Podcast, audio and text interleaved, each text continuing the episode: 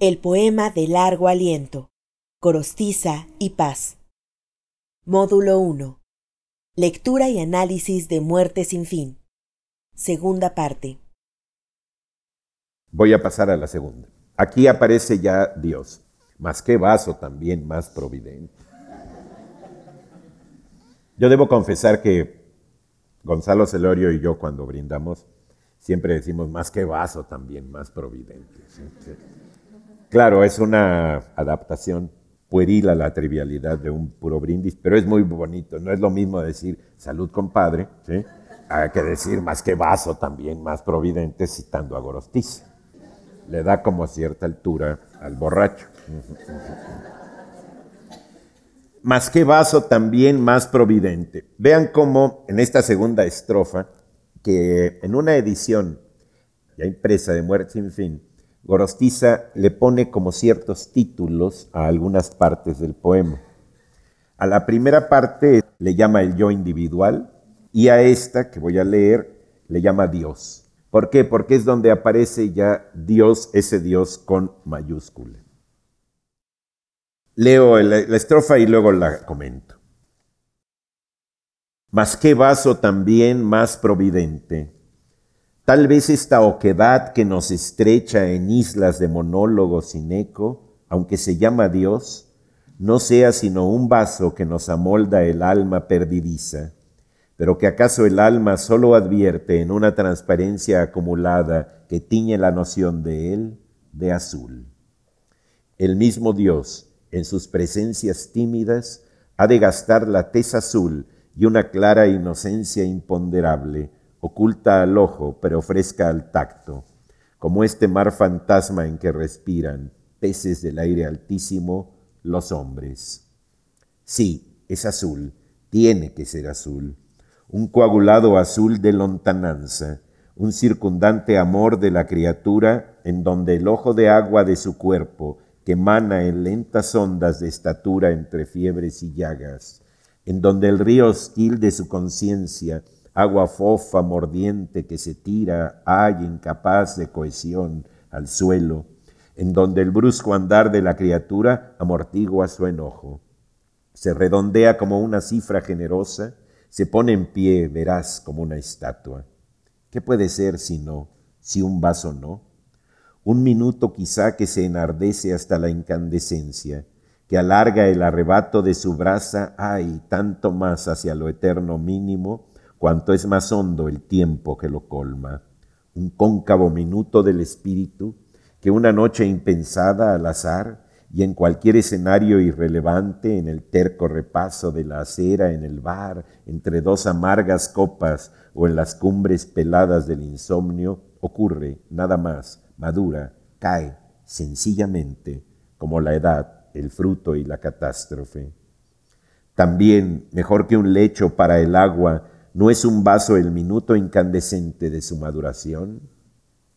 Es el tiempo de Dios que aflora un día, que cae nada más, madura, ocurre, para tornar mañana por sorpresa en un estéril repetirse inédito, como el de esas eléctricas palabras nunca aprendidas, siempre nuestras, que eluden el amor de la memoria, pero que a cada instante nos sonríen desde sus claros huecos en nuestras propias frases despobladas.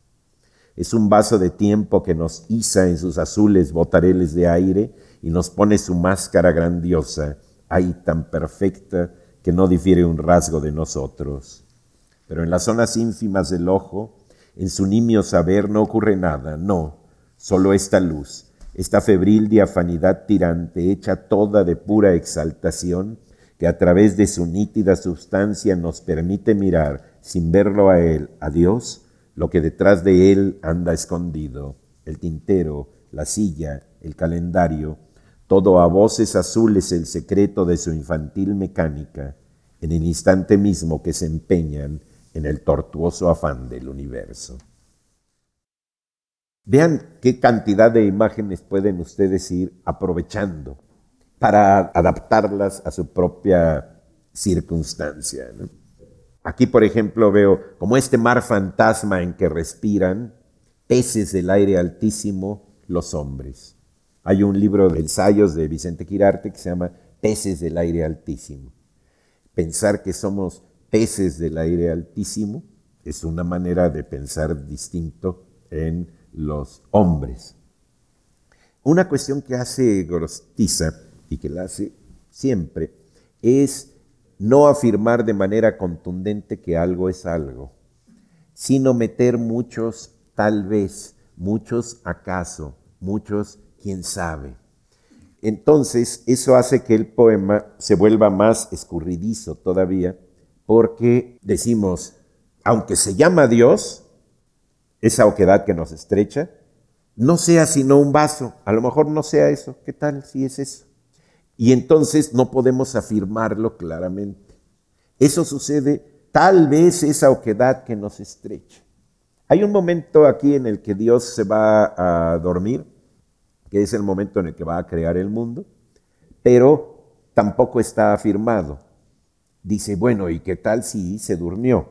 Entonces el poema está lleno de hipótesis, lleno de relativizaciones, y no es un poema que vaya afirmando una tesis como una cuestión conceptual.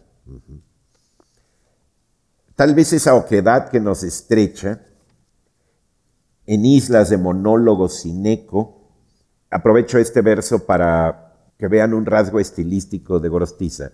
Pudo haber que nos estrecha como si fuéramos islas, como si fuéramos monólogos, como si no tuviéramos eco.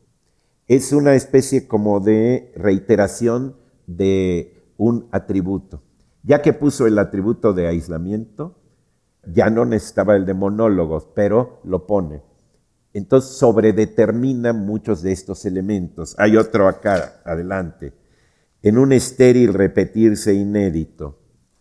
Un estéril repetirse, ¿para qué poner el inédito? El inédito es una sobredeterminación del estéril repetirse que ya había puesto. Aquí es donde plantea la hipótesis, que qué tal si el vaso, que es la oquedad que nos estrecha, sea Dios. Y entonces lo que haría Dios sería amoldarnos el alma. Quien está dentro, quien sería el equivalente pues a el agua, sería el alma del hombre. El alma que sería perdidiza o se fusionaría con otras o se tiraría en el suelo o no podría asirse, si no fuera por esa forma. Pero que el alma solo advierte en una transparencia acumulada que tiñe la noción de él de azul. Esta es una imagen hermosísima. Decía otro poeta, el azul es el color de las distancias. Vean cómo las montañas son azules. Ya se va uno acercando a ellas y ya se vuelven este, o cafés, luego ya verdes y luego ya con una lonchería o con lo que tengan ahí. Es decir, el cielo, cuando estamos en el cielo, no estamos en medio de una densidad azul. Vemos el mar y decimos, qué mar tan azul. Nos metemos y no sacamos pintura azul. El azul es el color de las distancias, que tiñe la noción de él de azul.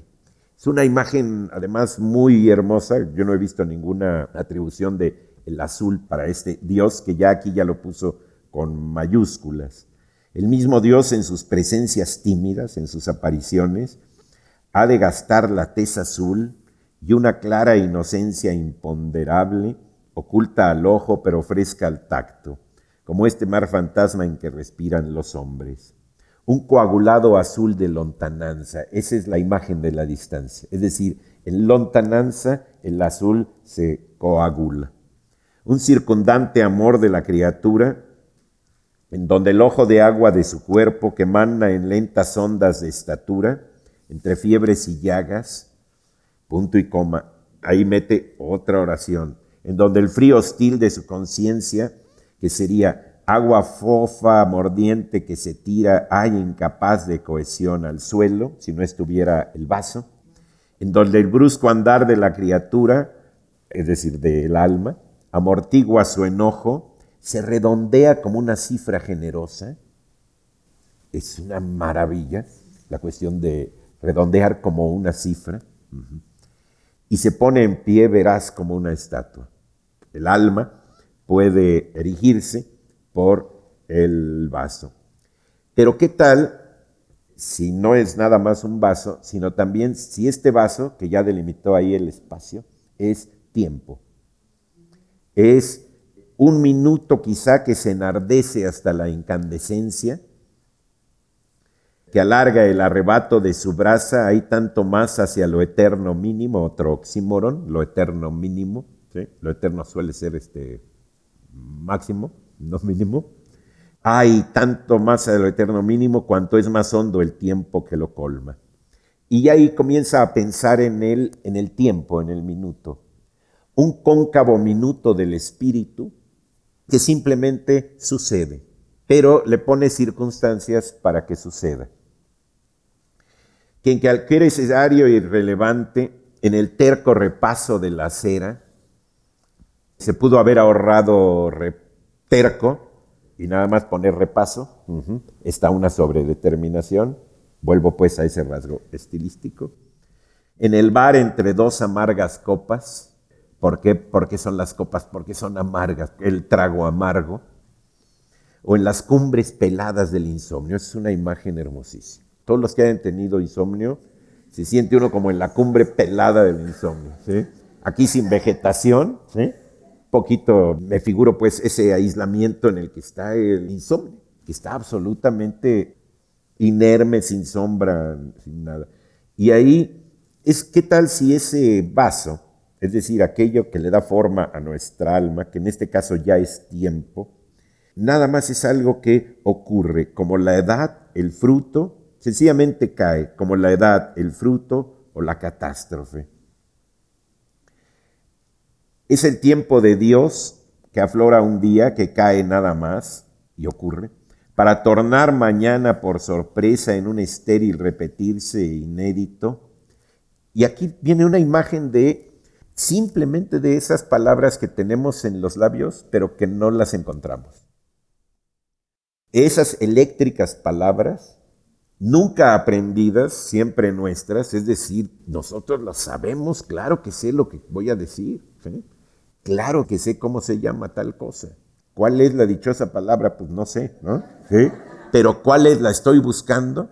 Está aquí, que eluden el amor de la memoria, no sé, están dándole vueltas a ese intento de abrazar que tiene la memoria, pero que a cada instante nos sonríen porque están burlando de nosotros, sentimos como burla, mi nieta dice, es que lo tengo aquí, pero no me baja la boca, no me baja la boca.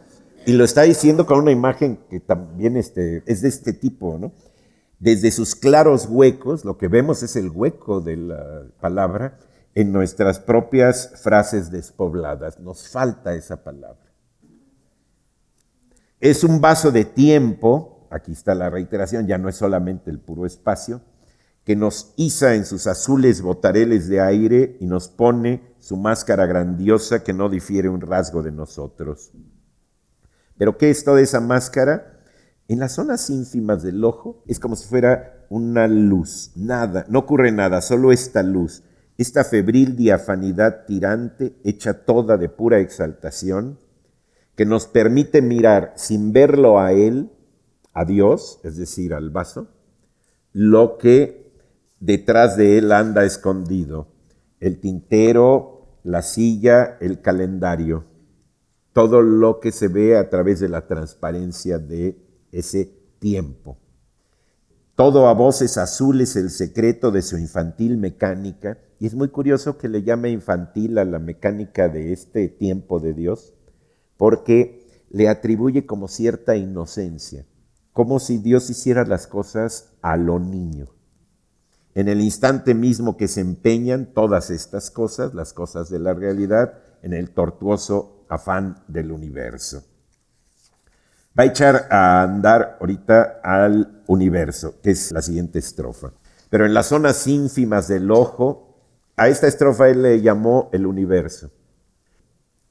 No ocurre nada, no, solo esta luz. Ay, hermano Francisco, esta alegría única, riente claridad del alma, un disfrutar en corro de presencias de todos los pronombres. Antes turbios por la gruesa efusión de su egoísmo, de mí, de él y de nosotros tres, siempre tres, mientras nos recreamos hondamente en este buen candor que todo ignora, en esta aguda ingenuidad del ánimo que se pone a soñar a pleno sol y sueña los pretéritos de Moho, la antigua rosa ausente y el prometido fruto de mañana, como un espejo del revés opaco que al consultar la hondura de la imagen le arrancara otro espejo por respuesta.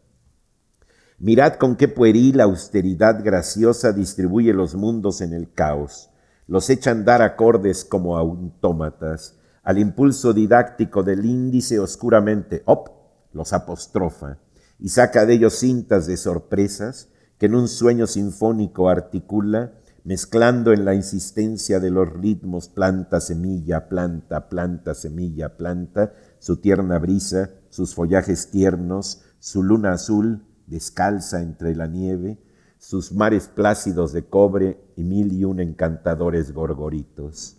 Después, en un crescendo insostenible, mirad cómo dispara cielo arriba desde el mar el tiro prodigioso de la carne que aún a la alta nube menoscaba con el vuelo del pájaro, estalla en él como un cohete herido y en sonoras estrellas precipita su desbandada pólvora de plumas. Esta creación del universo es de las cosas más curiosas del poema. Recuerdo una vez que este, en un festival cervantino Salvador Garcini puso en escena el poema y entonces aquí aparecía un viejito disfrazado de Dios y sacaba cintas y cintas de sorpresas de la boca. O sea, lo que hacía Garcini era ilustrar en imágenes reales este pasaje. Es un pasaje en el que de pronto ¿Quién es el que con pueril austeridad graciosa distribuye los mundos en el caos? Es Dios creando al mundo. Los echa a andar acordes como autómatas. Vean que le llama pueril austeridad graciosa. Es una puntada como de niño, pueril de niño. Un poquito antes, subo al principio de la estrofa. No ocurre nada, ay hermano Francisco, esta alegría. Aquí se refiere obviamente a Francisco de Asís por la idea de simplicidad. Quien quiera ahorita asociarlo a algún otro Francisco famoso puede hacerlo, pero en sus orígenes esto tiene que ver con simplicidad. San Francisco de Asís es el santo simple por antonomasia. Aquí hay algo muy raro, que es el disfrutar de los pronombres, antes turbios por la gruesa efusión de su egoísmo. Los pronombres, si no se unen en un corro de presencias, en un coro, ese es sinónimo de ese corro que aparece ahí. De mí y de él, de él está refiriéndose a Dios, y de nosotros tres, siempre tres.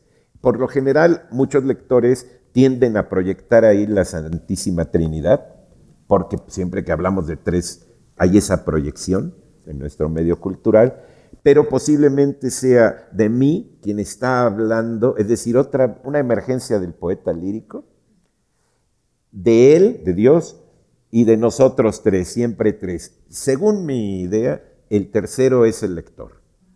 Pero esa es una hipótesis que no podría yo comprobar ni probar.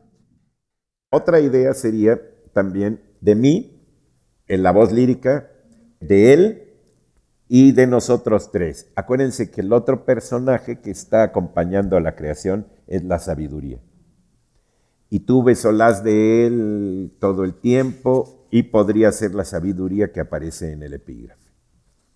Lo que pasa es que no estamos acostumbrados a pensar que Dios está acompañado en la creación del mundo, sino por la cuestión monológica pensamos que es nada más Él. Y se pone a soñar a pleno sol. Esta es una de las hipótesis de que tal vez esté imaginándolo solamente Dios esta creación del mundo. Soñar a pleno sol y sueña los pretéritos de Mo, es decir, lo antiguo, el pasado, la antigua rosa ausente y el prometido fruto de mañana. Sueña la escala del tiempo, pasado y futuro. Como un espejo del revés opaco que al consultar la hondura de la imagen le arrancara otro espejo por respuesta. Es una imagen que pensando en la idea de, que tiene él de la poesía como una especulación, podríamos asociarla con las palabras que se van juntando. Mirad con qué pueril austeridad graciosa al impulso didáctico del índice va creando los mundos. Hágase la luz, hágase la sala Carlos Chávez, hágase tal, ¿sí? Y saca en un juego sinfónico estos ritmos. Son ritmos de creación, planta, semilla, planta, planta, semilla, planta, ¿no? Hay ahí imágenes como pastoriles de esta creación, su tierna brisa, sus follajes tiernos, su luna azul, también por lo lejana, descalza entre la nieve, que da una sensación de inermidad de esa luna azul. Hay una parte más adelante cuando dice, y el pequeño gorrión, hambre en la nieve. Al ponerlo sobre la nieve, el pequeño gorrión oscuro destaca más. Hambre en la nieve. Y aquí hay una imagen muy curiosa porque en esa creación del mundo hay como una especie de cohete, como de fuegos artificiales, dispara cielo arriba desde el mar, origen de la vida, el tiro prodigioso de la carne, buen enigma para quienes quieran darle una atribución de sexualidad, pero no está nada mal, no está nada mal, es probable que sí la tenga. Va creciendo eso y dispara hacia arriba desde el mar el tiro prodigioso de la carne que y estalla ahí eso como un cohete herido y en sonoras estrellas precipita su desbandada pólvora de plumas. Es una imagen verdaderamente de festividad de pueblo, pues, ¿no? Como de Metepec, pero también puede ser una imagen, digamos, de una eyaculación creativa de ese mundo, por la cuestión del tiro prodigioso de la carne. Si no, ¿para qué lo pondría? No lo iba a poner por razones este, mercantiles. Con un poeta tan cuidadoso y que tardó tanto tiempo como Corostiza, pasa lo mismo con Sor Juana. Hay que pensar, bueno, ¿por qué puso eso? Nunca hay que pensar que se le pasó. ¿Por qué dejó el tiro prodigioso de la carne? Porque además no está haciendo una creación del mundo muy clásica. No está recurriendo a las figuras clásicas. Hay ahí tres en esa creación. Está tal vez soñándose, está haciéndose como un juego, sacando cintas de sorpresas, hay algo pueril, hay algo gracioso, hay algo irresponsable en la creación de ese mundo. Yo lo de irresponsable lo tomo también de la lectura que hace Jaime Labastida. Hasta ahí llegamos a esa que sería la del universo, que es el tercero. Vamos a seguir en las próximas sesiones eh, leyendo el poema más o menos así. Les quiero agradecer, este, nos vemos el miércoles.